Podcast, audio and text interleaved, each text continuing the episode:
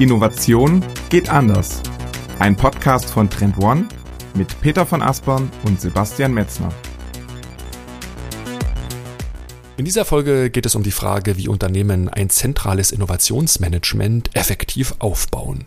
Und darüber haben wir mit Ilari Dammert gesprochen. Er war Head of Innovation des Schweizer Bergsportausrüsters Mammut. Zu Beginn des Gespräches tauchen wir tiefer in das Unternehmen und die Branche selbst ein. Ilari beschreibt die Gründungsphase des Innovationsmanagements und wie er als ersten Schritt einen End-to-End-Innovationsprozess aufgebaut hat. Im Mittelteil der Folge gehen wir näher auf den Wertbeitrag ein, den das Innovationsmanagement geleistet hat. Ilari schildert anhand vieler Praxisbeispiele, welche Stakeholder am Unternehmen er unterstützt und überzeugt hat. Wer erfahren will, mit welchen Messmethoden und KPIs Ilari arbeitet und welche Prinzipien er dabei anwendet, der hört die Folge am besten bis zum Ende. Also nur mitten rein in Episode 93.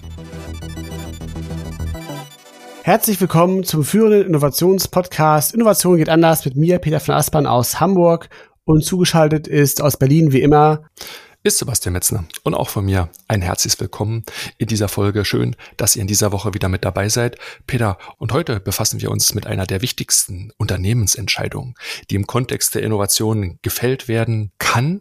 Und das ist die Frage, ob man das Innovationsmanagement zentral oder dezentral aufbaut. Die haben wir an der einen oder anderen Stelle hier in dem Podcast schon diverse Male gestriffen. Mhm. Und deswegen schauen wir uns heute mal ein Projekt an, was in der Schweiz durchgeführt worden ist. Und da gucken wir heute mal aus der Praxis gesprochen rein. Genau, und das machen wir ganz konkret auch am Beispiel des Schweizer Bergsportausrüsters Mammut. Die Marke kennen äh, einige von euch ganz bestimmt. Und hier wurde eben genau vor rund zweieinhalb Jahren ungefähr begonnen, ein zentrales Innovationsmanagement aufzubauen. Und wie genau dort innoviert wurde, mit welchen Schwerpunkten, mit welchen Prozessen und Teams, das wollen wir uns heute einmal ganz genau anschauen und eben auch verstehen, welche Learnings dort generiert wurden und welche Fallstricke es dort gibt und was auch die Erfolgsmuster in diesem Projekt waren und sind. Und genau darüber sprechen wir mit Ilari Dammert, der zweieinhalb Jahre lang bei Mammut genau dieses Projekt vorangetrieben hat. Ilari, herzlich willkommen, schön dich im Podcast zu haben. Hallo Peter, hallo Sebastian, vielen Dank für die Einladung. Sehr schön. Wir freuen uns ganz besonders, dass wir die Gelegenheit haben, mit dir heute darüber mal unter sechs Augen in diesem Podcast zu sprechen. Lass uns gerne mit dir als Person anfangen. Wer bist du und wie sah dein Weg zum Head of Innovation bei Mammut aus? Ja, das ist eine sehr spannende Frage. Wer ist man, wo kommt man her oder wie, wie wird man zu was?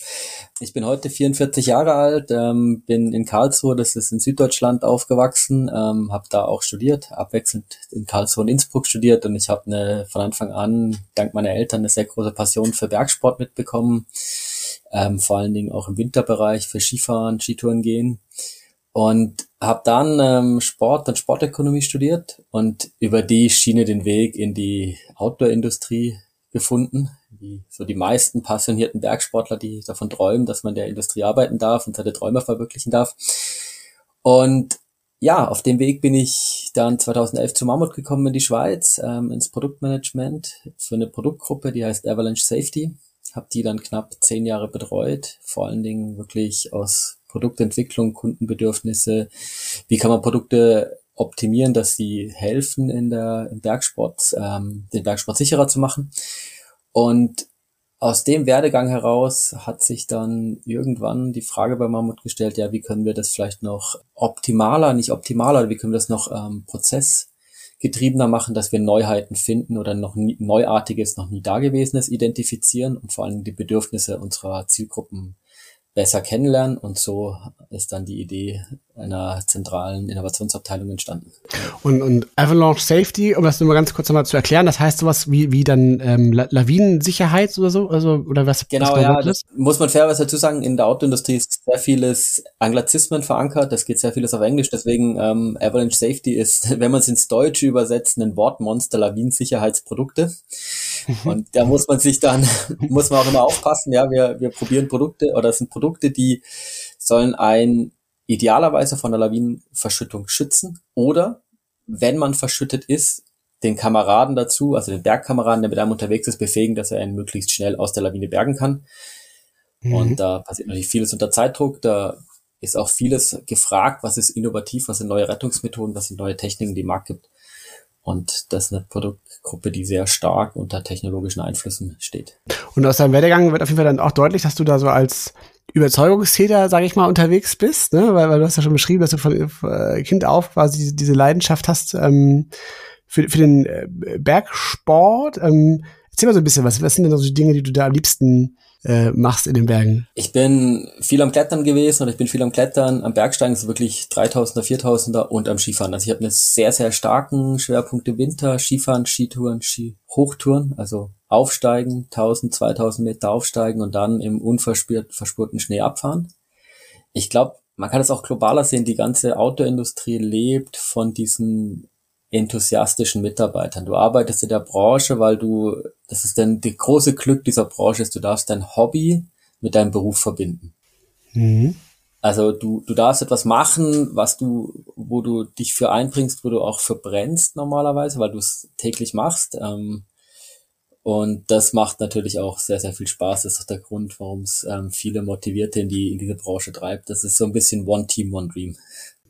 Und gab es denn tatsächlich vielleicht in deinem Werdegang so ein paar Punkte, die entscheidend dafür waren, dass du auch dann in Richtung Innovation deinen Weg gefunden hast? Kann man da solche Tipping Points ausmachen oder war das ein ganz natürliches Werden und Fügen und am Ende vielleicht auch ein bisschen Zufall, dass du im Innovationsmanagement dann angekommen bist? Ja, da gibt's schon über die Zeit, das ist ein großes Ding, das sich bei mir entwickelt hat. Das sind so Produkte und Kundenbedürfnisse, habe ich mir irgendwann die Frage gestellt. Ich kann mir vorstellen, das sind anders, in anderen Industrien ähnlich, aber wenn man auf so eine klassische Messe geht in unserer Branche, in der Outdoor-Branche, dann kann man da die ISPO sprechen.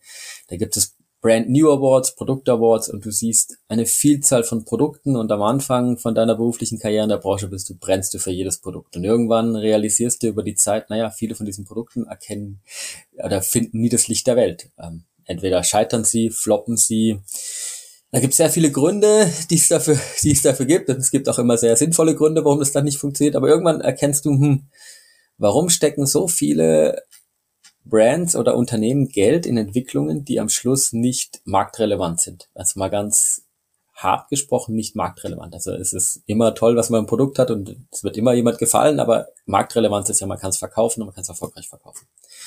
Und dann überlegst du dir irgendwann, warum passiert das? Und du stellst fest, naja, es gibt Produkte, die sind einfach komplett am Kundenbedürfnis vorbei. Sei es unbedienbar, sei es sie adressieren den Bedarf eines Athleten, eines Produktmanagers, eines Entwicklers, wie auch immer, eines Managers oder und irgendwann denkst du dir, ja, aber es ist doch schade und warum kannst, lass uns doch über Innovation oder über Marktforschung gucken, wie man Sachen zusammenbringt. Wie bringt man Neues, te neue Technologien, Trends zusammen und macht daraus sinnvolle Produkte. Das ist so eine Erkenntnis, die sich über die Zeit bei mir entwickelt hat. Und die andere ist, ähm, kommt aus meinem Werdegang in der Industrie. Ich, als ich in der Industrie angefangen habe, habe ich für einen finnischen Konzern gearbeitet, der heißt Fiskas Brands kennt der ein oder andere. Im Baumarkt sieht man orangene Schaufeln, orangene Scheren. Und zu Fiskars gehört eine schwedische Firma, die heißt Silber und ähm, die macht Kompasse.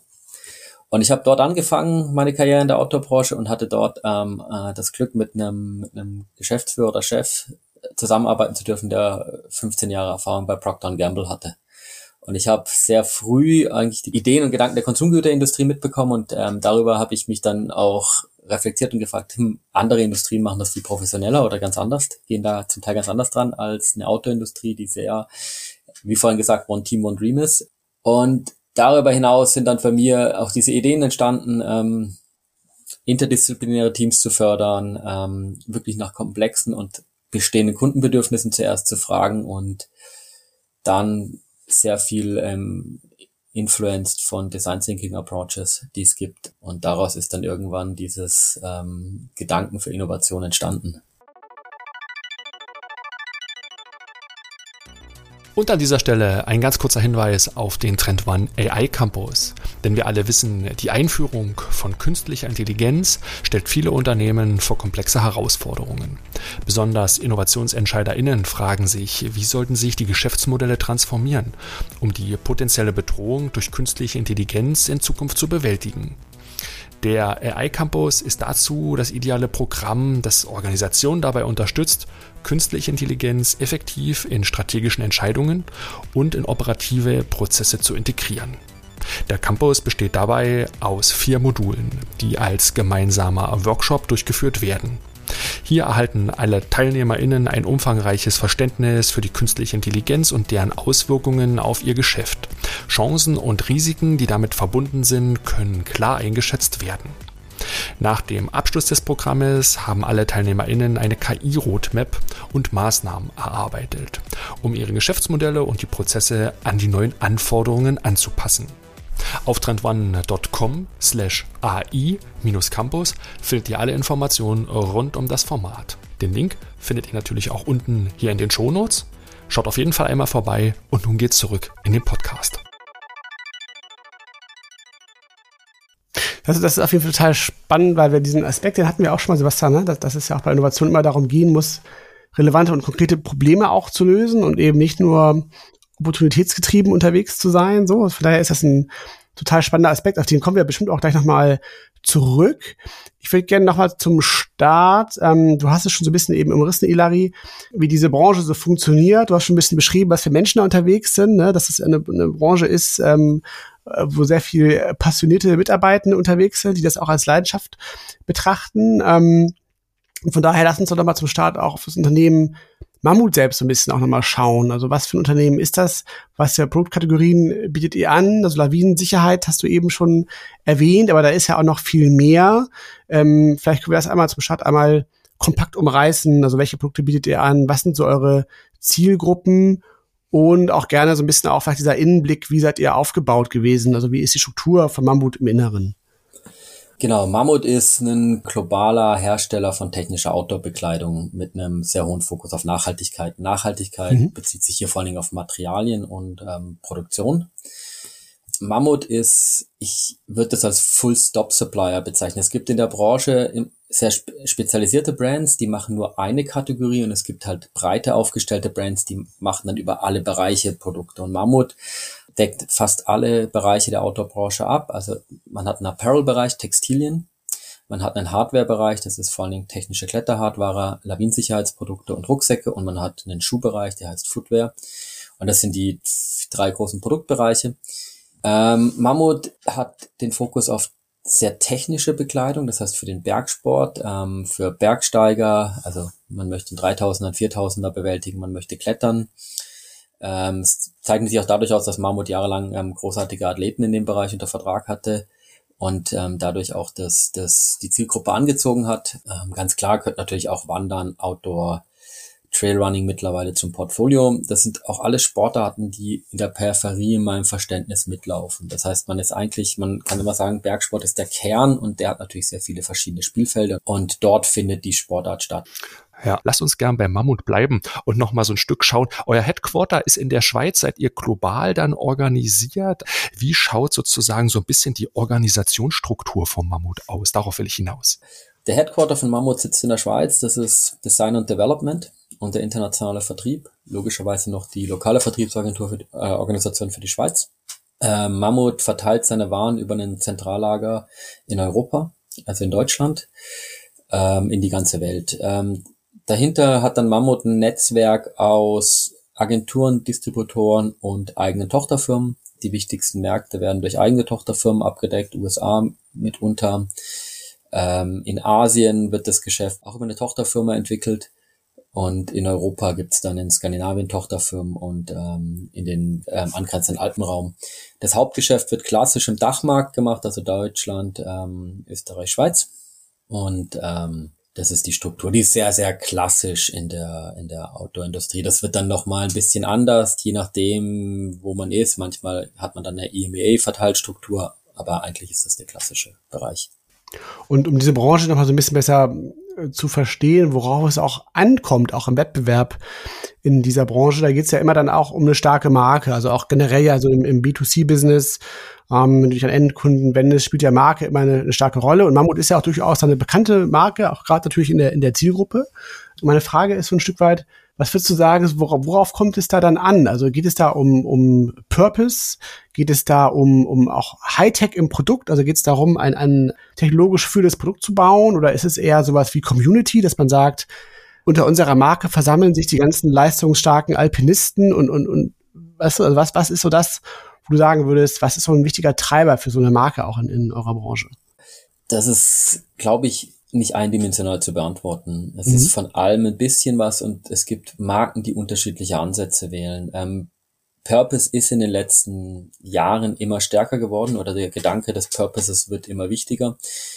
Das hängt ein bisschen auch damit zusammen, dass natürlich die Outdoor-Branche auch starke Firma aus dem engelsächsischen und aus dem nordamerikanischen Bereich hat, wo dieses Thema Purpose schon viel früher eine Rolle gespielt hat und das natürlich jetzt Richtung europäische Brands schwappt, oder? Mammut hat sich einen Purpose gegeben, der war eine Zeit lang definiert als Create a World Moved by Mountains, der meines Wissens jetzt wieder ein bisschen abgeändert wurde. Ich glaube, das Wichtigere ist, dass die Outdoor-Branche mittlerweile versteht, dass dieses Environment oder dieses, dieses Spielfeld Berg oder Outdoor durch den Klimawandel bedroht ist und sie da auch einen gewissen Auftrag hat, diesen zu schützen. Und deswegen gibt es auch diese starke Fokussierung bei Mammut auf Nachhaltigkeit, auf nachhaltige Produktion, auf nachhaltige Prozesse, auf nachhaltige Technologien weil man bestrebt sein will, das, was einen, was einen treibt oder was auch den Enthusiasmus der Mitarbeitenden, aber auch der Kunden auslöst, dass der es möglichst lange in der Form bestehen bleibt, wie wir es heute kennen. Und das ist das, was momentan am meisten treibt. Die, die Marke ganz klar. Es gibt dann verschiedene Strategien, sei es über Abstrahleffekte, das heißt über starke Athletenteams zu arbeiten. Was noch eine spannende Geschichte ist, ist der Vertrieb in der Outdoor-Branche. Es gibt, Mammut hat einen ähm, B2B2C-Vertrieb, also einen wirklich direkten Geschäftsanteil direkt zum Kunden, aber auch über ein Retail-Geschäft. Und da gibt's natürlich noch unterschiedliche Marketingansätze und Vertriebsschienen. Ähm, mit, direkt mit dem Kunden hat man einen anderen Austausch als ähm, über den Händler. Und du hast es vorhin schon so ein Stück weit gesagt, ne? du bist im Produktmanagement gestartet und dann vor circa zweieinhalb Jahren habt ihr die Entscheidung getroffen, so eine Art zentrales Innovationsmanagement aufzubauen. Lass uns gern hier mal so ein Stück weit auf die Anfänge dieses Aufbaues schauen, weil das ist immer die Rückmeldung, die wir in dem Podcast haben. Viele Innovationsverantwortliche sehnen sich immer nach diesen Gedanken. Wie hat das damals gestartet als kleiner Nukleus? Vielleicht nimmst du uns mal rein mit in die Zeit vor zweieinhalb Jahren. Wie hat die Gründung damals angefangen? Gab es einen konkreten Auslöser, einen Anlass, der euch dazu damals veranlasst hat?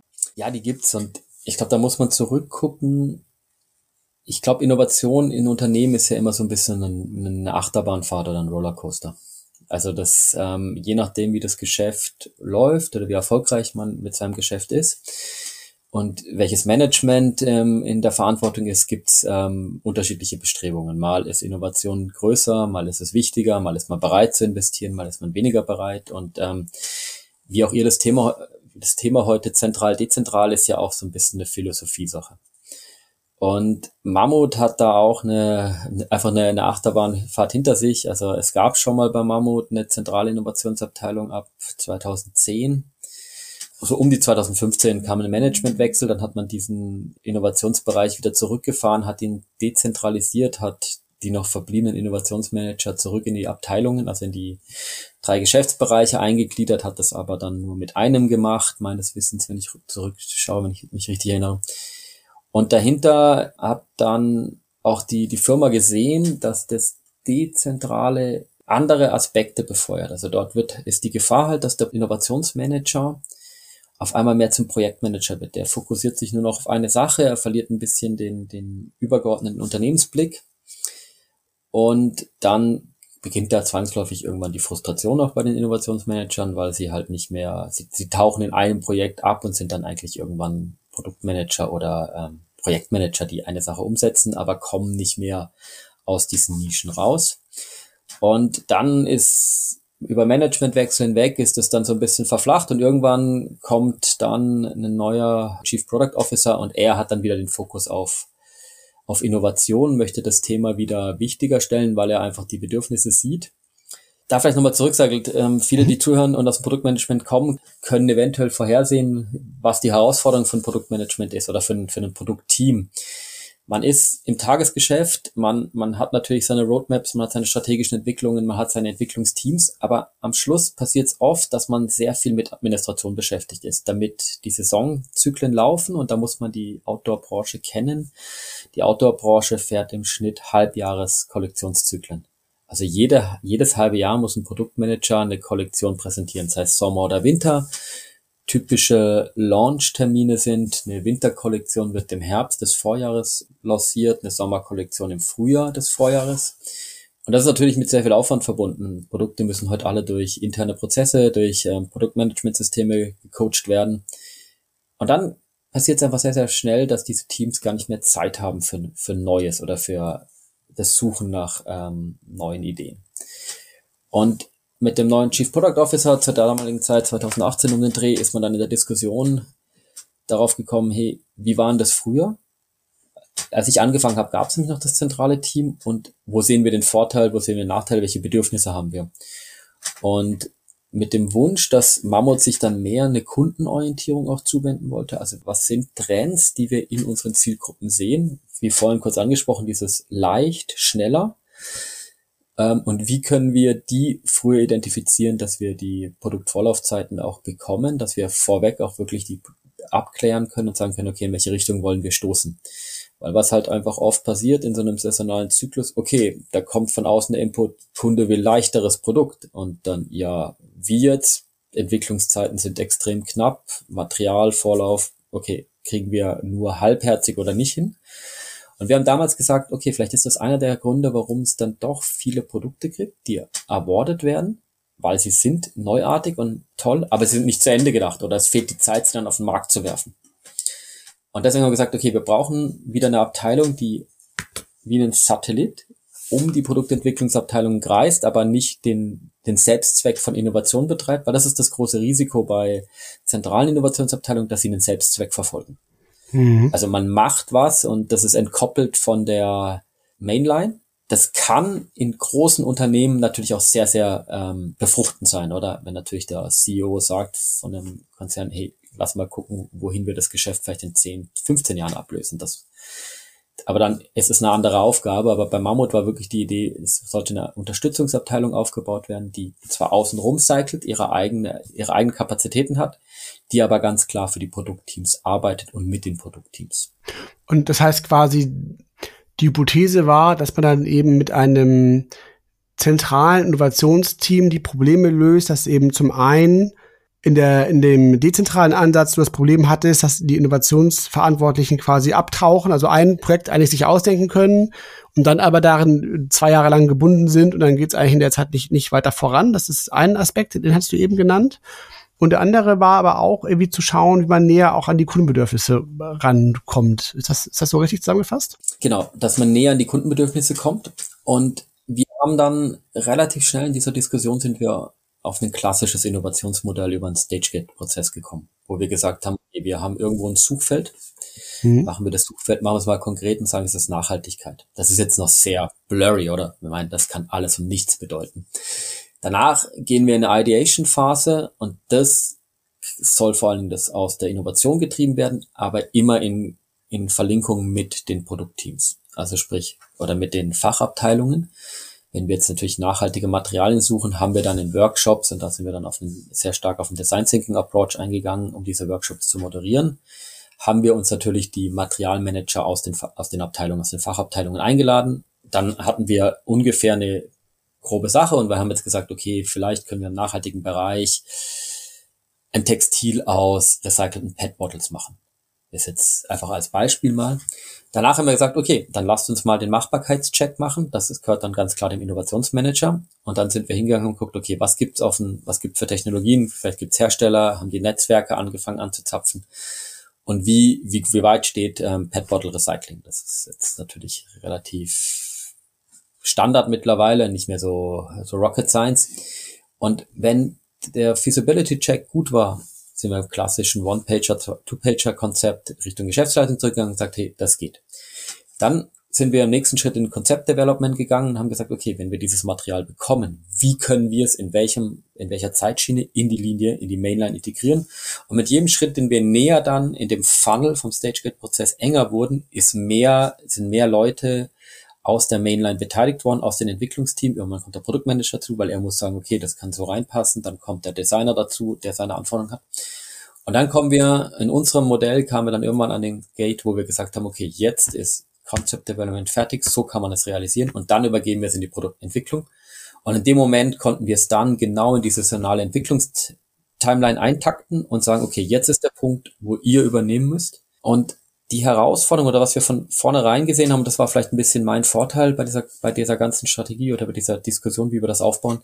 Ich bin sehr gut, ich komme halt aus der Welt vom Produktmanagement. Also ich kenne dieses Not Invented hier, ähm, Produktmanager hat tausend andere Ideen. Also haben von Anfang an gewusst, wir müssen mit jeder Präzisierung oder mit jedem Schritt müssen wir mehr Leute aus der Mainline integrieren und sie in Kontakt mit der Idee bringen. Also nicht funktioniert ist, und das sage ich mit diesen Satelliten vorhin angedeutet, wenn man um die Welt drumherum kreist und dann so aus dem Once-Off kommt und sagt, hey, das ist doch eine super Idee, mach das doch bitte für nächstes Jahr, dann wird man eine relativ starke diplomatische ähm, Größe sein müssen, um das in der Organisation zu verankern. Wenn man dieses Engagement aber in dem Prozess schafft, und deswegen fanden wir Design Thinking halt auch sehr spannend, weil alle von Anfang an sich da beteiligen konnten. Und vielleicht auch andere gesagt haben, ja, aber schau, wir haben ja im Ideation schon die Idee gegeben, dass eine Pet-Bottle sein kann. Wir haben zwar jetzt keine Zeit, das umzusetzen, wir haben keine Idee, wie es geht. Ähm, dann kommen wir hinten raus, natürlich haben die Leute gesagt, oh wow, das bringt uns einen Benefit.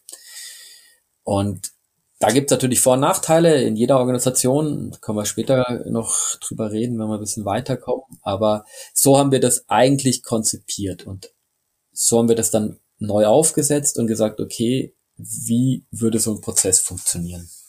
Also war der erste Schritt oder einer der ersten Schritte, sich um den Prozess herum zu organisieren, diesen Prozess dann auch zu entwickeln, zu implementieren und dann mit Inhalten zu befüllen, um ihn dann so durchzulaufen. Genau, wir haben das so implementiert und dann sind wir nach einem sehr spannenden Austausch über Unternehmensentwicklung mit einer Universität in einem Netzwerk haben wir einen Schritt nochmal zurück gemacht. Dann sind wir auf den Ansatz, der aus dem, aus diesem Bereich des Reinventing Organizations kommt, gegangen und haben gesagt, okay, wir nehmen diesen Prozess, bevor wir ihn überhaupt etablieren und ich habe dann dieses, ich habe das mit einer Gruppe Outline von der Idee gemacht und bin dann einfach wirklich, ähm, das geht bei Mammut sehr gut, weil es ist überschaubares Unternehmen, oder? Wir sprechen hier von maximal 15 Produkt Creation Teams. Also da kannst du noch easy mit jedem Head of Creation Team reden, oder? Mhm. Und sind dann, ich bin dann zu den Heads gegangen, habe gesagt, hey, schaut, so stellen wir uns das vor, wird euch das helfen? Oder was fällt euch ein, wenn ich dir das jetzt hier so eine halbe Stunde mal kurz wie ein Soundboard zeige? Gib mir doch mal Feedback. Und mit den Feedbacks, die ich dann bekommen habe, bin ich zurückgegangen und habe gesagt, okay, wie können wir den Prozess nochmal ein bisschen verändern? Oder wie können wir ihn anpassen, dass er mappt auf die Vorstellung oder auf die Bedürfnisse der Kunden. Jetzt Kunde habe ich dann, oder das ist in meiner Welt, ich definiere Kunden sehr, sehr 360 Grad. Also ein interner Peer ist ein Kunde, genauso wie ein Händler ist ein Kunde oder wie ein Kunde, der das Produkt dann später kauft. Und ähm, so haben wir das probiert. Und was ich jetzt vorhin mit dem Produkt erklärt habe, was ja Nachhaltigkeit ist im Technologieansatz, sind wir halt auch schnell auf die Idee gekommen, dass wir von vielen Kollegen aus unterschiedlichen Disziplinen, sei es einem Designer, sei es einem Entwickler oder auch einem Produktmanager gehört haben, ja, eigentlich fehlt mir so ein bisschen dieser Bereich von Marktforschung oder ich mache das zwar, ich frage dann zwar mal in eine Community oder ich gehe mal auf eine Fach, auf eine Fachtagung und frage einen Bergführerverband, hey, wie geht's denn dir mit meiner, mit meiner Hose oder wie passen denn die Schuhe? aber ich habe da eigentlich wenig Insights, oder? Mhm. Dann, klar, jetzt haben wir dann einen Schritt gemacht, den jemand, der aus einem größeren Unternehmen kommt, ja, stopp, das ist nicht Innovation, das ist vielleicht strategisches Marketing. Wir haben gesagt, warum nehmen wir nicht in diesen Innovationsbereich die Marktforschung mit rein? Also ganz klar Befragungen, ähm, Market Research ähm, und bauen dort noch einen Baustein ein und kreieren daraus die Linien und sagen, okay, wir fangen vorne mit der Kundenorientierung an und wenn wir die Kundenorientierung haben wollen, müssen wir dafür Marktforschung machen. Dadurch haben wir die, haben wir die, die Ideation oder haben wir auch die Suchfelder klarer oder können wissen, in welche Richtung wir laufen. Dann bauen wir den Baustein von einem klassischen Innovationsmanagement oder einem Innovationsmanager, der Projektmanager, aber auch ähm, Treiber ist. Und deswegen haben wir gesagt, okay, wir, warum setzen wir dieses Innovationsteam nicht in diesem Dreier-Kontext aus? Also ähm, End-to-End-Prozess, wir kommen von der Kunden, vom Kundenresearch, also identifizieren die Kundenbedürfnisse, dann lösen wir im Innovationsmanagement, sei es ein Trend, sei es eine Technologie, ähm, was sind, welche Bedürf also welche Lösungen haben wir für Bedürfnisse und hinten raus können wir dann direkt abprüfen. Und so hat sich das dann relativ gut auch mit einem klassischen Design Thinking Ansatz verknüpft, wo wir die Disziplinen gesetzt haben. Und hatten dann vorher aber diese, diese einzelnen Sparten oder Business Units, also du hast ja gesagt, Schuhe, Textil und, und Hardware so, ne? Haben die denn selber vorher äh, nicht auch schon irgendeine Form von Marktforschung dann betrieben? Also gab es da dann eine Überschneidung oder wie war das dann da an der Stelle? Genau, das, die haben das teilweise gemacht. Also es gibt, das ist dann aber sehr ähm, eigenmotiviert getrieben von den Produktmanagern oder von den Teammanagern. Wenn natürlich jemand, ich kann jetzt aus meiner Rolle als Produktmanager sprechen, ich hatte eine sehr, in diesem Lawinensicherheitsbereich ein sehr starkes Netzwerk in Bergführer, in Fachverbände rein. Ich habe dann schon immer wieder auf Tagungen vor allen Dingen ähm, explorative Interviews gemacht oder gefragt, hey, wie geht's dir damit? Ähm, dann liest du Unfallberichte und realisierst, okay, Beispiel, da brechen jetzt reihenweise Schaufeln oder es tauchen immer mehr Berichte auf, warum Lawinenschaufeln brechen. Also gehst du natürlich mal hin und guckst dir probierst mit den Leuten zu sprechen, die bei diesen Rettungen beteiligt waren. Hey, warum ist euch die Schaufel abgebrochen? Aber wir haben das nie zielgerichtet gemacht. Mhm. Und wir haben das nie auf einem sehr hohen Niveau gemacht. Das also wir haben einfach klassisch ähm, äh, Umfragen gemacht in, in, in ähm, wir, jede dieser Produktteams hat schon irgendwie eine, nennen wir es mal ganz grobe Fokusgruppe, also hat so Key-Users oder ähm, Lead-Users, denen er Testprodukte auch schickt. Aber wir haben das nie ähm, wirklich professionalisiert und über einen Track Record geleitet und gesagt, okay, wir haben jetzt hier immer wieder die gleichen, wir schicken denen das, kriegen immer wieder das gleiche Feedback, wir standardisieren das Feedback und wir können diese Daten auch zugänglich machen. Und dann kam noch ein zweiter Aspekt rein, der ist jetzt vielleicht, deswegen vorher auch strategisches Marketing gesagt. Und wir haben uns überlegt, okay, wie können wir Zahlungsbereitschaften generieren mit Produktfeatures? Und das ist natürlich für die Produktentwicklung von Anfang an sehr, sehr spannend, weil man kann nicht auf alle Features ähm, fokussieren, aber man sollte, wenn man weiß, welche sind die richtigen Features, kann man danach auch die Zahlungsbereitschaft durchsetzen. Ähm, auch getrieben so mit der Diskussion aus dem Chief Product Officer, dass ähm, die Autoindustrie sehr stark unter einem Manufacturing-Based Pricing ist oder einem Competitor-Based Pricing, was ist logisch, es ist einfach die Industrie, aber es macht es natürlich ein bisschen unschön, weil man dann immer unter Preisdruck steht, also muss man versuchen, diesen, diesen Bereich zu entkoppeln, oder? Und zu sagen, okay, wie können wir auf einen Value-Based Pricing kommen? Dafür muss ich aber wissen, für was ist der Kunde bereit zu bezahlen. Und das war natürlich dann der Eintrittspunkt, wo wir gesagt haben, okay, mit einer Marktforschung können wir in den Bereich von der Conjoint Analysis gehen oder von wirklich Willingness to Pay Sachen. Die gehören nicht in ein klassisches Innovationsmanagement, das ist ganz klar. Aber sie helfen natürlich von Anfang an vorne und da kann man als Beispiel an einem, an einem Crashpad machen. Jetzt kann man sich überlegen, was sind denn die Features, die ein Konsument sucht und für die er bereit ist, bei einem Crashpad zu bezahlen. Und wenn man das geschickt macht, dann kann man danach den Startpunkt nämlich sehr clever setzen und sagen, hey, Produktentwicklungsabteilung, wir kommen hier aus dem Bereich, wir haben mit euch zusammen mal im Vorinterview die zehn Features, die, die der Produktmanager aus der Marktanalyse sieht. Das weiß der Produktmanager perfekt. Er weiß seine zehn Competitors und kann dir sagen, ja, Competitor A ist da stark und B ist da stark und das hätte ich gerne alles, oder? Klassiker beim Produktmanager. Add more and more and more is even not enough, oder? Und dann haben wir gesagt, okay, wir haben einen Market Researcher, der baut diese, diese, ähm, der macht da zwei Studien. Das erste, wir fragen mal ab, was die Kunden denn eigentlich für Features präferiert. Und wenn wir die wichtigsten Features haben, gucken wir dann danach, was er dafür bereit ist zu zahlen. Und da sind sehr, sehr spannende Erkenntnisse in diesem ersten Projekt rausgekommen, weil wir auf einmal sagen könnten, okay, vergess Feature XY brauchst du Entwickler, da brauchst du nicht drauf fokussieren. Das kannst, musst du gar nicht machen, damit kannst du das Geld sparen. Aber setz das Geld, das du für deine, für das Produkt und deine Entwicklung hast, auf die anderen Features und mit denen können wir nach oben den Preispunkt durchsetzen. Und da hat es zum ersten Mal, glaube ich, ganz gut funktioniert. Aus dieser Market Research hat sich dann ein Arbeitsbereich für die Produktentwicklung herauskristallisiert, worauf sie fokussiert haben. Und parallel haben wir fürs Innovationsmanagement gesagt, okay, wir gucken dann nach nachhaltigen Materialien, wir gucken nach nachhaltigen Schäumen, und wir probieren das zu treiben und dann auf einmal siehst du, okay, diese Innovationsabteilung liefert einen ganz konkreten ähm, Beitrag für das Produktteam und das Produktteam ist völlig begeistert. Die, die interpretiert diesen Innovationsmanager als Teil vom Team, weil er hilft, jetzt das Produkt zu machen.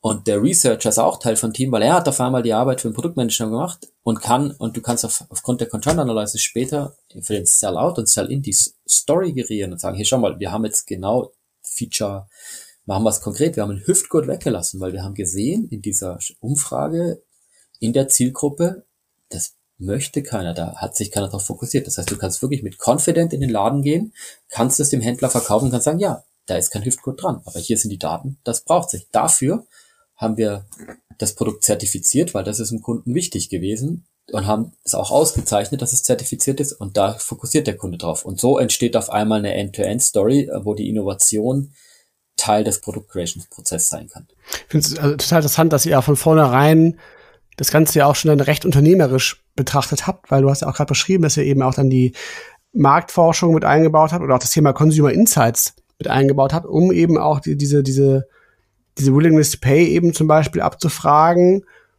um dann auch sicherzustellen, dass sie auch von vornherein einen guten Wertbeitrag auch für die Organisation liefert. So. Da gibt es auch andere, die sagen würden, das ist, das ist vielleicht gar nicht unsere Aufgabe halt und wir konzentrieren uns auf das Thema ähm, Innovation eher so im technologischen Sinne halt. Aber wenn ich es richtig verstanden habe, habt ihr von vornherein auch gesagt, ihr wollt auch direkt auch Produkterfolge generieren und damit Wertbeiträge halt, ne? Genau. Und ich verstehe die anderen, die sagen, hey, die Marktforschung, strategisches Marketing bitte und mhm. anderes ins, ähm, ins Business Development, die verstehe ich.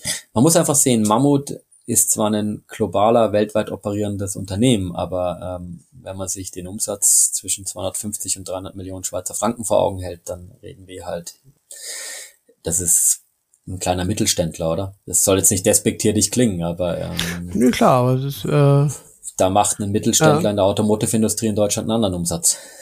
Ja. Und dann muss man auch, ähm, Schuster bleibt bei deinen Leisten und guck, wie du deine, deine Mittel einsetzt, oder? Das ist, muss einem bewusst werden.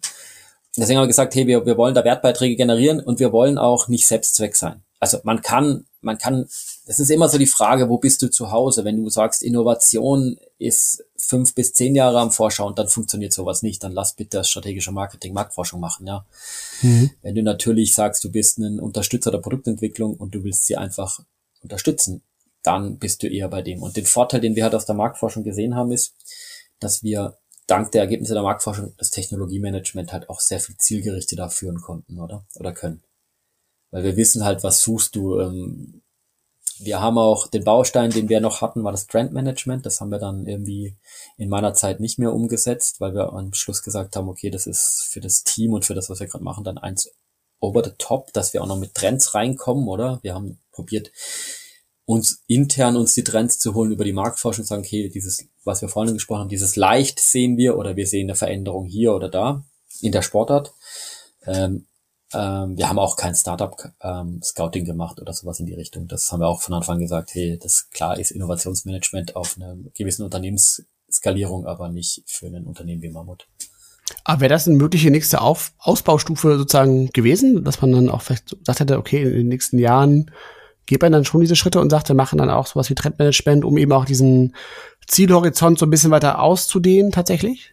Ja, also Trend wäre wär der nächste Skalierungsschritt gewesen, der mhm. sinnvoll ähm, beim Startup Scouting bin ich zurückhaltend der Größe von Mammut, weil da muss man sich ja überlegen, wenn ich mir Startups anschaue und dann irgendwann, ich finde da ein Match, da gibt's, das ist ja definitiv.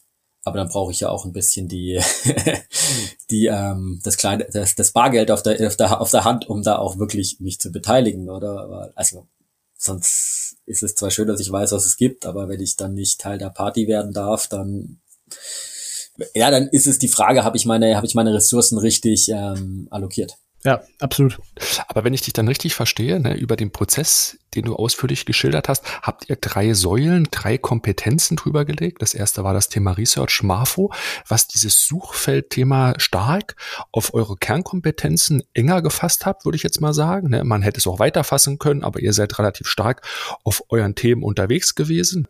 Dann diese zweite Kompetenz war dann das ganze Thema klassisches Innovations-Projektmanagement, da wo es ging um Machbarkeiten. Und das dritte war das das Prototyping Lab.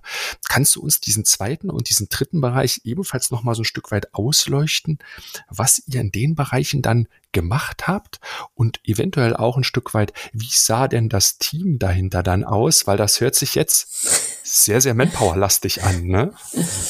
Ja, das Team ist, ähm, es ist ein fantastisches Team gewesen und für Mammut ähm, im Kontext groß, aber natürlich für das, was wir jetzt beschrieben haben, viel zu klein. Also wir haben einen Researcher gehabt, der hat mit am Ende 80 Prozent Market Research gemacht. Wir haben eine Innovationsmanagerin gehabt mit 100 Prozent, also einem FTE, und wir haben zwei ähm, Prototypenentwickler gehabt, die zusammen, glaube ich, knapp 150, 180 Stellenprozent hatten. Das heißt, und natürlich mich, der dann vor allen Dingen dieses Networking übernommen hat im Unternehmen. Weil das muss man jetzt noch fairerweise schon sagen, das klingt jetzt erstmal sehr toll. Wir haben das Team neu aufgebaut und da kommen schon ein paar Challenges raus. Also Innovation funktioniert dann, in meinen Augen, beginnt sehr gut zu funktionieren, wenn die Innovationsmitarbeitenden im Unternehmen vernetzt sind. Nur das weiß jeder selber, um im Unternehmen vernetzt zu sein, dauert das ein bisschen. Und man muss, wenn man vernetzt sein will oder wenn man Themen treiben will, muss man sich ein bisschen über die Befindlichkeiten seiner Kollegen auch be bewusst sein. Also man muss wissen, wie man wen packt, wie man mit wem reden muss. Es gibt ja Kollegen da, ist mal eher der Diplomat, da fängt man vielleicht mal drei Monate vorher mit dem Thema beim Kaffee an, dann kommt man noch mal einen Monat später beim Mittagessen und hat, hey, ich habe mir das noch mal eine Runde weiter überlegt. Und dann irgendwann kommt man und sagt, hey, wie sieht's denn aus, bist du dabei? Es gibt andere Kollegen, denen kann man einfach kurz am Tisch vorbei ähm, laufen und sagen, hey schau, ich habe da mal einen Einseiter geschrieben, magst du mal schnell durchlesen und ähm, gib mir doch mal schnell Feedback und dann gibt es Leute, die, denen muss man nur ein Stichwort geben und dann schreiben die einem einen Einseiter zurück. Und das muss man so ein bisschen, das wisst ihr selber, oder das wissen auch alle wahrscheinlich, die zuhören, aber so ein bisschen wissen, wie wie es geht. Und man muss natürlich, und das darf man im Innovationsmanagement nicht vergessen, ähm, Innovation, damit es kein Selbstzweck ist, lebt natürlich vom Austausch mit der Geschäftsleitung.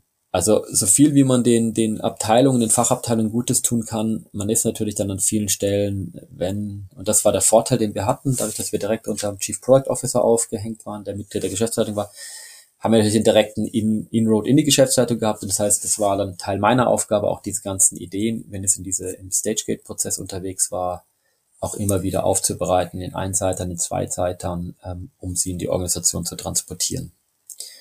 Ähm, das Innovationsmanagement selber, hier haben wir vor allen Dingen, also die Innovationsmanagerin hat den Bereich gehabt von dieser Ideation Generation, also okay, wie, was haben wir für Ideen, wo gibt es Felder?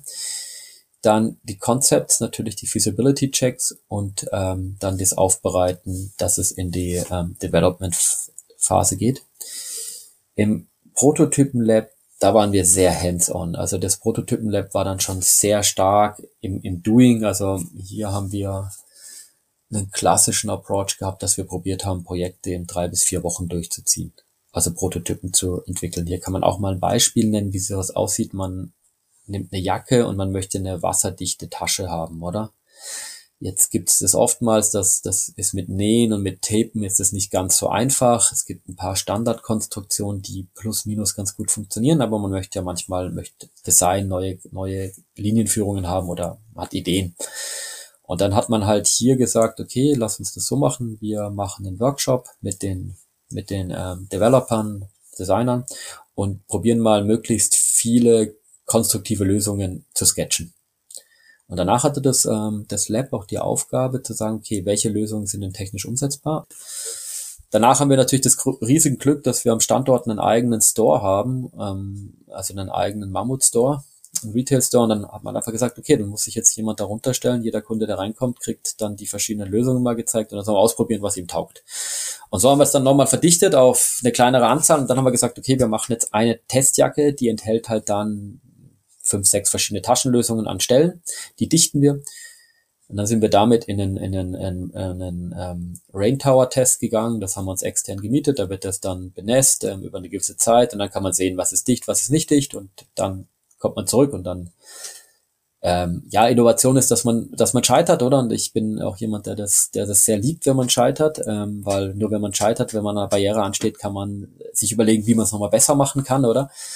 Und auf Basis der Ergebnisse hat man dann nochmal einen Workshop gemacht, hat gesagt, okay, komm, hier von vier Lösungen haben wir bei drei, ist aber das Wasser durchgelaufen, ähm, aber da haben die Kunden gesagt, die sind super, also kriegen wir das jetzt nochmal technisch anders gelöst, nochmal ein Prototyp gemacht, nochmal getestet und dann haben wir gesehen, okay, na, bei der einen muss man sich vielleicht wirklich verabschieden, das kriegen wir, haben wir jetzt keine Idee, kann man es nochmal parken, vielleicht fällt nochmal ein oder kann gleich noch erklären, was man dann mit diesem Parkplatz machen kann oder was wir dann gemacht haben. Oder man sagt, okay, die zwei sind super, also auch das, was die Kunden most likely präferieren. Also lass uns das doch jetzt mal gucken, wie man das integrieren kann. Also das Lab, also dieses Prototypenbereich läuft so ein bisschen auch viel, bei uns ist, oder bei Mammut ist auch viel entkoppelt von diesen vorgelagerten Schritten gelaufen. Das kam zwar dann in der Linie, konnte man mit integrieren, aber hat auch gleichzeitig andere Aufgaben erfüllt. Und du hattest ja eben noch eingangs darüber berichtet, dass es auch ganz, ganz wichtig ist, sich mit der Geschäftsleitung im engen Austausch äh, zu befinden. So. Und da würde mich jetzt mal interessieren, auch im, Hinblick jetzt auf den den Aufwand, den du gerade beschrieben hast, ne? Also was es auch bedeutet, eben solche, solche, solche Prototypen äh, zu testen, zu iterieren, erneut zu testen. Das ist ja alles auch so ein gewisser Aufwand. Und meine Frage ist doch mal, gab es dann da auch so, so Freigabepunkte oder so Checkpoints, auch mit der Geschäftsleitung im Austausch, wo ihr gesagt habt, schaut mal her, wir haben jetzt in unserem Portfolio die und die Projekte, das wäre jetzt so die nächsten Schritte. Vielleicht ist das dann auch der Aufwand, der dann da ansteht, um das zu tun und wir erwarten uns das und das. Also habt ihr so einen Dialog geführt, um dann immer wieder auch die einzelnen sozusagen Innovationsprojekte euch freigeben zu lassen oder einfach darüber zu informieren, um die nächsten Schritte auch dann abzusegnen? Also wie kann man sich das so vorstellen? Wir hatten da zwei Ansätze oder vielleicht muss er noch mal ein bisschen weiter ausholen. Mhm. Ich, wir haben dann, oder ich habe relativ schnell realisiert, nachdem wir das dann gestartet hatten, dass das Know-how-Sharing eine Riesenherausforderung ist, die wir haben. Also, wir, wir generieren Ideen, wir generieren Sachen und zum Teil auf einem, auf einem sehr tiefen Level zwar schon, aber äh, du musst schnell in die Entscheidung kommen. Und deswegen haben wir dann überlegt, okay, wie kriegen wir es hin? Wir haben dann auch noch eine andere Sache auf einmal realisiert, dass diese Teams über diese drei Abteilungen zum Teil schon an sehr ähnlichen Sachen arbeiten, aber die gar nicht wissen, dass sie an den gleichen Sachen arbeiten. Klassisches Unternehmens-Silo-Denken. Ähm, da muss man nochmal einen Blick auch in die Teams werfen. Zu der Zeitpunkt waren diese, diese, Mammut hat das Creation Teams genannt. Das hat so einen, ist so eine Vorstufe der Agilität gewesen du hast einen Produktmanager oder du hast das, du, du hast probiert, die Disziplin Produktmanagement, Development, Design, Material Management in einem Team zu integrieren und hattest keine, keine, keine hierarchischen Linien mehr, wo du einen Head of Design hat oder wo du einen Head of Development pro Abteilung hattest oder einen Head of Design, der dann die Designer geführt haben, sondern du hast die in ein Team gesetzt und die hast sie führen lassen über den Head of Creation Team. Dadurch hast du sehr gut vernetzte Bubbles gehabt, die auch sehr gut ineinander funktioniert haben, aber denen hat ein bisschen der, der, ähm, der Matrix-Austausch gefehlt. Und dann haben wir realisiert, naja, wir müssen irgendwie auch ja auch unsere Inhalte reinteilen, weil, wenn du Market Research für ein Team gearbeitet hast, dann hat das natürlich auch sehr viel spannende Implikationen für andere Teams gehabt, oder? Also haben wir dann entschieden, dass wir eigentlich zwei Hauptformate kreiert haben wir haben einen, ähm, einen Newsletter, einen Innovationsnewsletter kreiert, den haben wir am Anfang als klassisches PDF mit ein, zwei Seiten, alle, am Anfang alle vier Wochen und dann später alle zwei Wochen verschickt.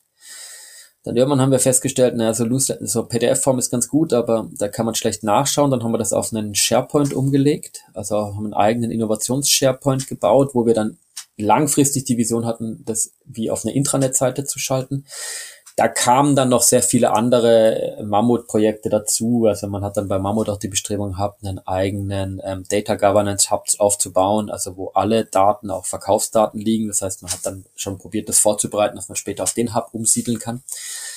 Gleichzeitig haben wir dann aber auch gemerkt, naja, das ist, also wir haben schon gesehen, wenn wir die Links verschicken zu dem SharePoint, sehen wir am Anfang Click-Rates und ähm, Page Impressions. Das funktioniert ganz gut, aber haben uns gedacht, naja, vielleicht müssen wir einen Schritt zurückgehen vom Digitalen aufs Analoge, haben dann einfach die Litwas-Säule mitten im Flur gestellt und haben die Sachen ausgedruckt und dran gepinnt. Das hat, und haben dann immer, wir haben aber immer probiert, das, was wir publiziert haben, mit Feedback-Schleifen zu knüpfen, haben gesagt, gib uns Feedback, hier sind Post-it, sticken Post-it hin, findest du gut, findest du nicht gut.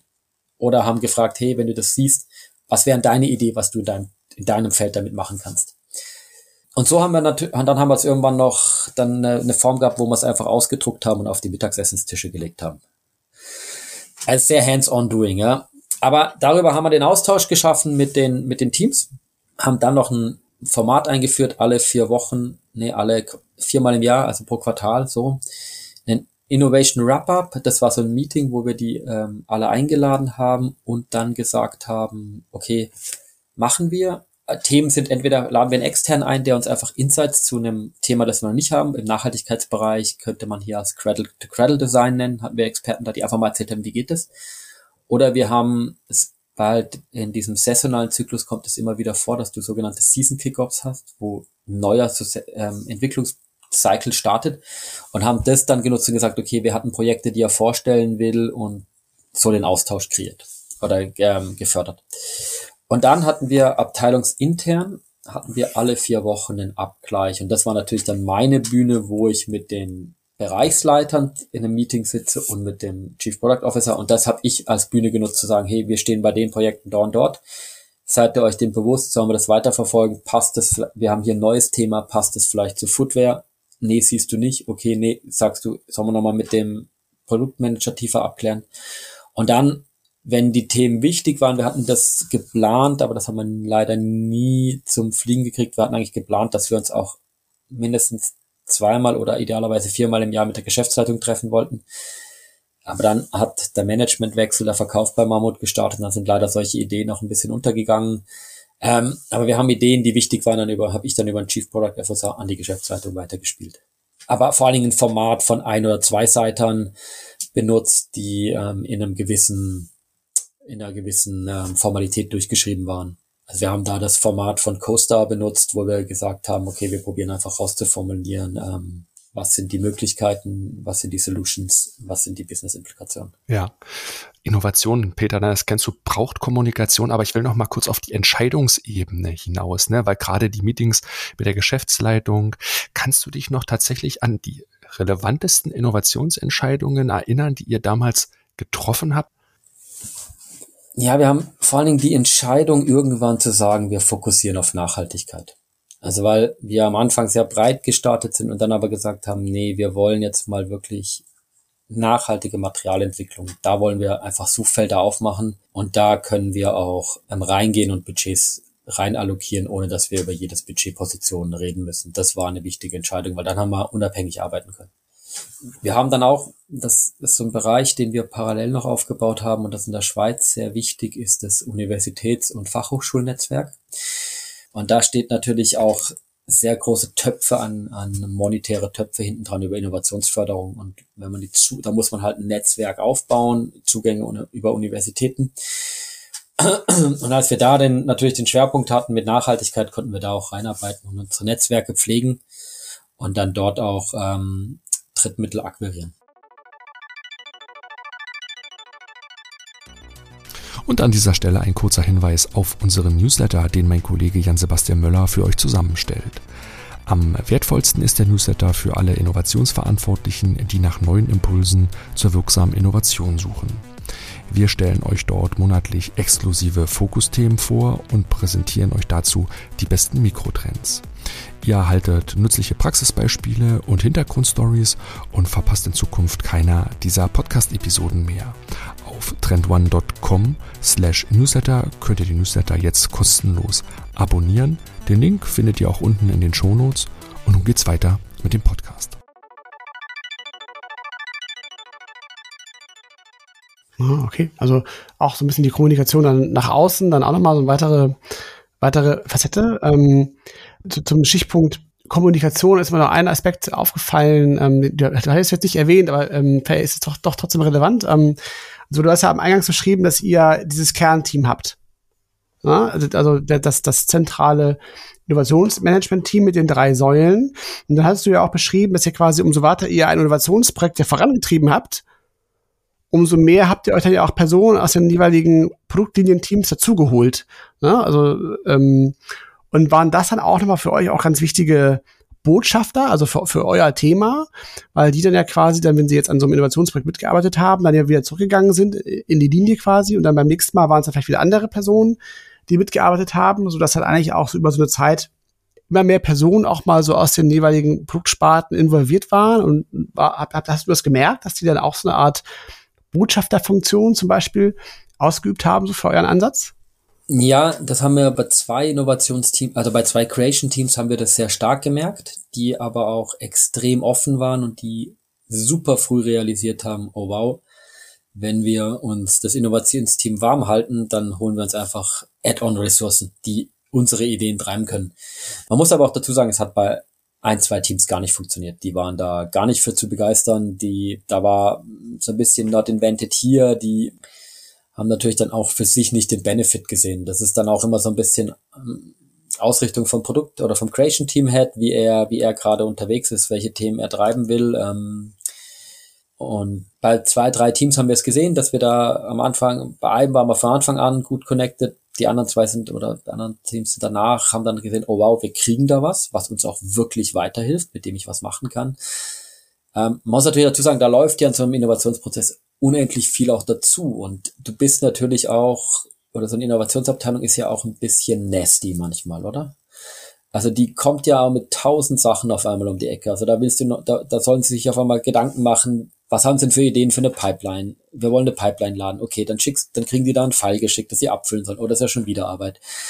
Das ist einfach so, so ein bisschen Sache, Mutsache und Einstellungssache der Creation Team Heads, ähm, wo sie ihr persönlichen Vorteil drin sehen, oder?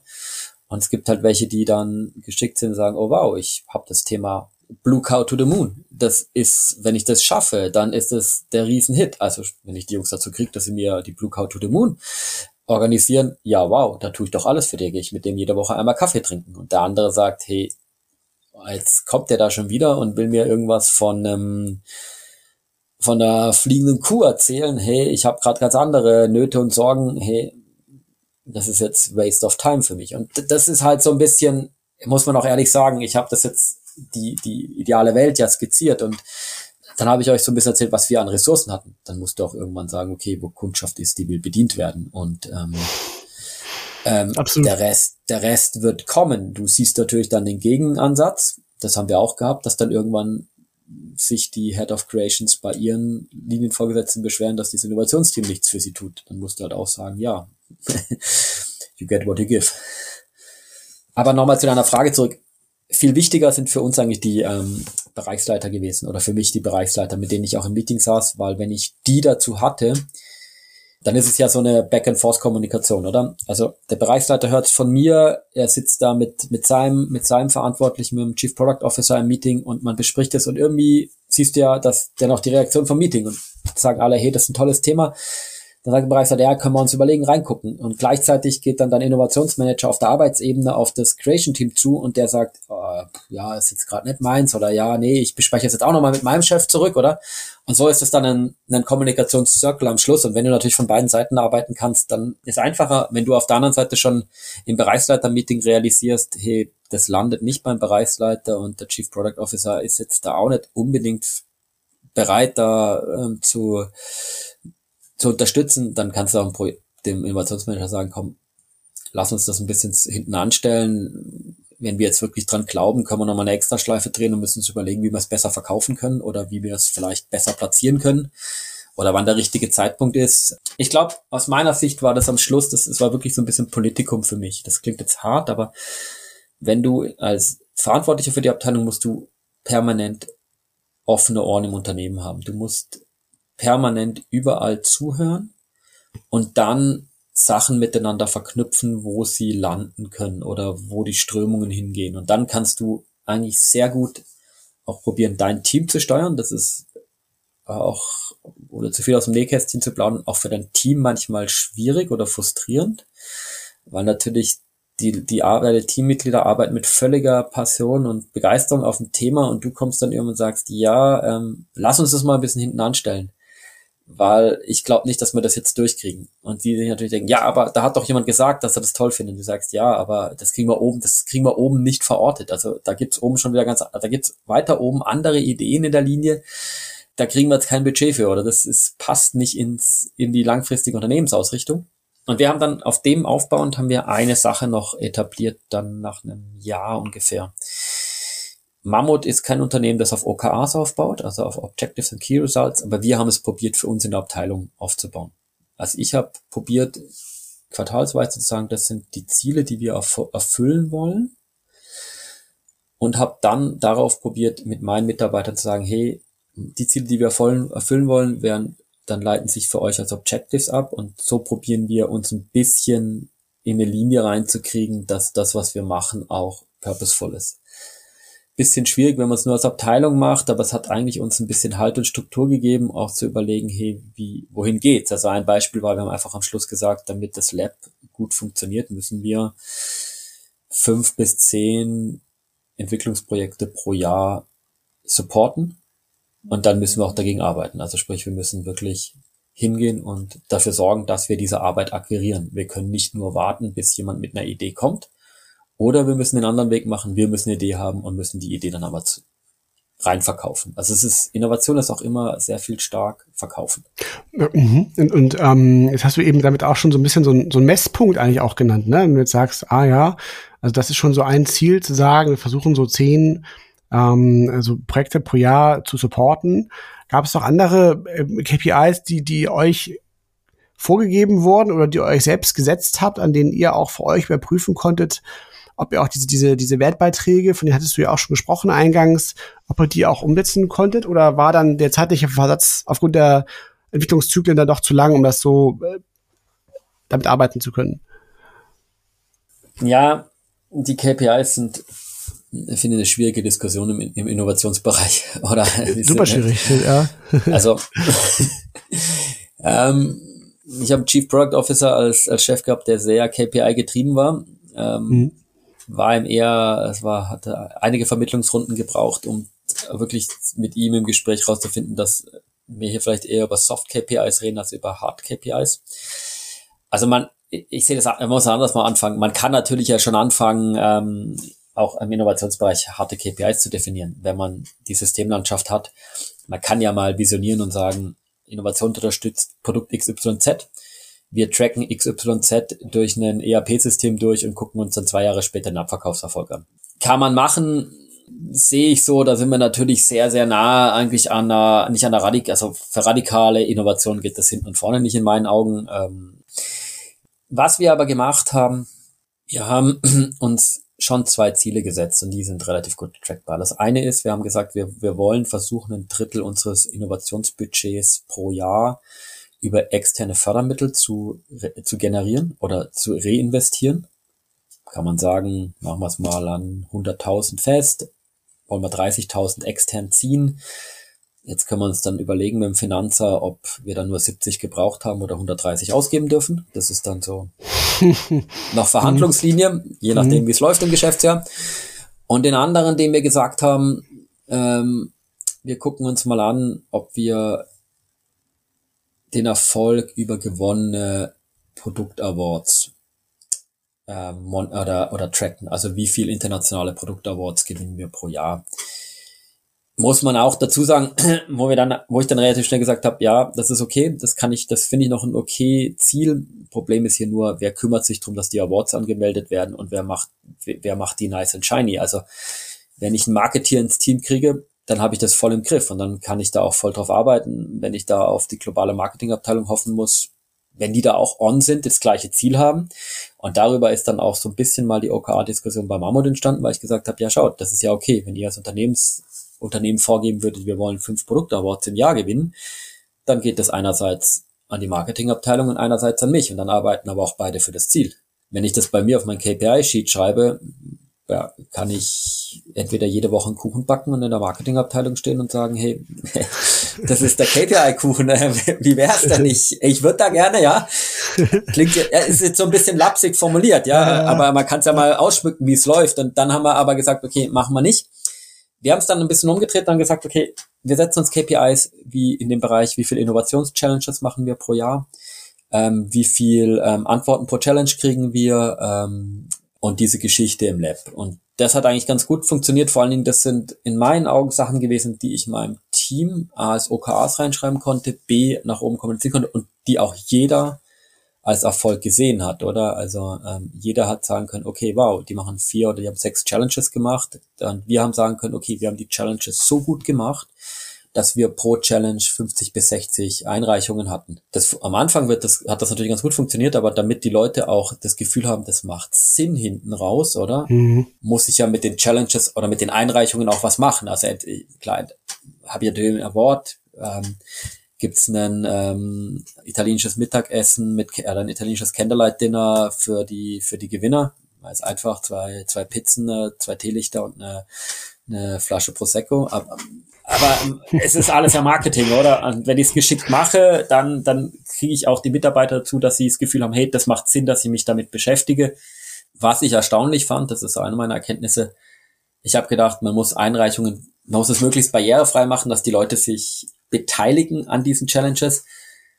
Ich glaube, ich habe trotzdem zwei Drittel der Einreichungen auf grausig handgeschriebenen Zetteln, die man in der Postbox werfen konnte, probiert zu entziffern da eine kleine Anekdote, wenn das jemand macht, ähm, überzeugt eure Mitarbeitenden nicht mit diesen wegradierbaren Stiften zu schreiben, weil dann habe ich so eine Innovationskarte gehabt, habe die digitalisiert, habe die auf den, auf den, auf den ah. Scanner gelegt und dann ein Stück weißes Papier. das war mir überhaupt nicht bewusst, dass das so funktioniert. Ich so, die probiert schnell massenmäßig durch den Einzug zu verarbeiten und am Schluss so, oh, warum steht da nichts drauf? Da stand doch vorhin was drauf. Ja, das ist ein wichtiger Lifehack. Absolut. Jetzt musst du uns zum Ende aber noch mal so ein bisschen vielleicht dann die Auflösung dann geben nach den Messpunkten und den Awards. Was waren so die Leuchttürme dann, bei denen ihr auch am Ende dann tatsächlich so Awards bekommen habt? Was, was habt ihr so gefeiert? Ich kann jetzt nicht wirklich über über Awards auf, auf Messen reden, weil da muss man dazu sagen, mit dem ganzen Umschwung von Mammut ist dann gar nicht mehr so viele Awards eingereicht worden. Ähm, was wirklich ein Leuchtturmprojekt war, wir haben dann irgendwann ein ähm, Recyclingprojekt von einem Produkt übernommen. Kann ich jetzt nicht leider so offen drüber reden, weil ähm, das ist eine, wenn es dann auf den Markt kommt, eine extreme Innovation in der Branche.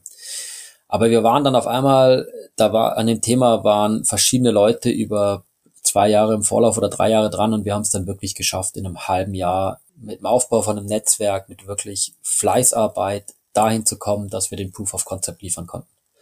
Also wir konnten dann das Rohmaterial nehmen, konnten es über die, über die Recycling-Schiene reinfahren, konnten es ähm, aufbereiten, ausbereiten und konnten ein erstes Produkt herstellen, das danach alle Sicherheitsanforderungen erfüllt hat.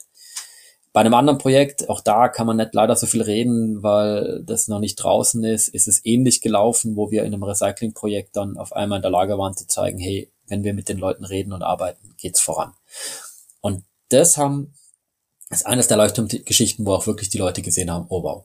Ein anderes Projekt ist, ähm, war dann intern, wo wir über die Marktforschung auch auf einmal unterstützen konnten und sagen, hey, was eine Riesendiskussion in so einer Branche ist, ist Farbkarten, oder? Also welche Farben hat, präferiert auch ihr, wenn ihr in den Laden geht? Und ähm, das ist ähm, äh, schon teilweise ähm, komisch tragisch Diskussionen um Farbkarten, oder? Ich meine, da hat jeder äh, persönliche Meinung, die Partnerin hat noch eine Meinung, ähm, jeder hat eine Meinung und ähm, da konnten wir auch durch gewisse Marktforschungstools auf einmal sagen, okay, nehmen wir die Farbkarten her und testen die jetzt innerhalb von 72 Stunden aus und dann haben wir mal eine Vernordung und dann können wir da mal noch eine weitere Diskussion machen.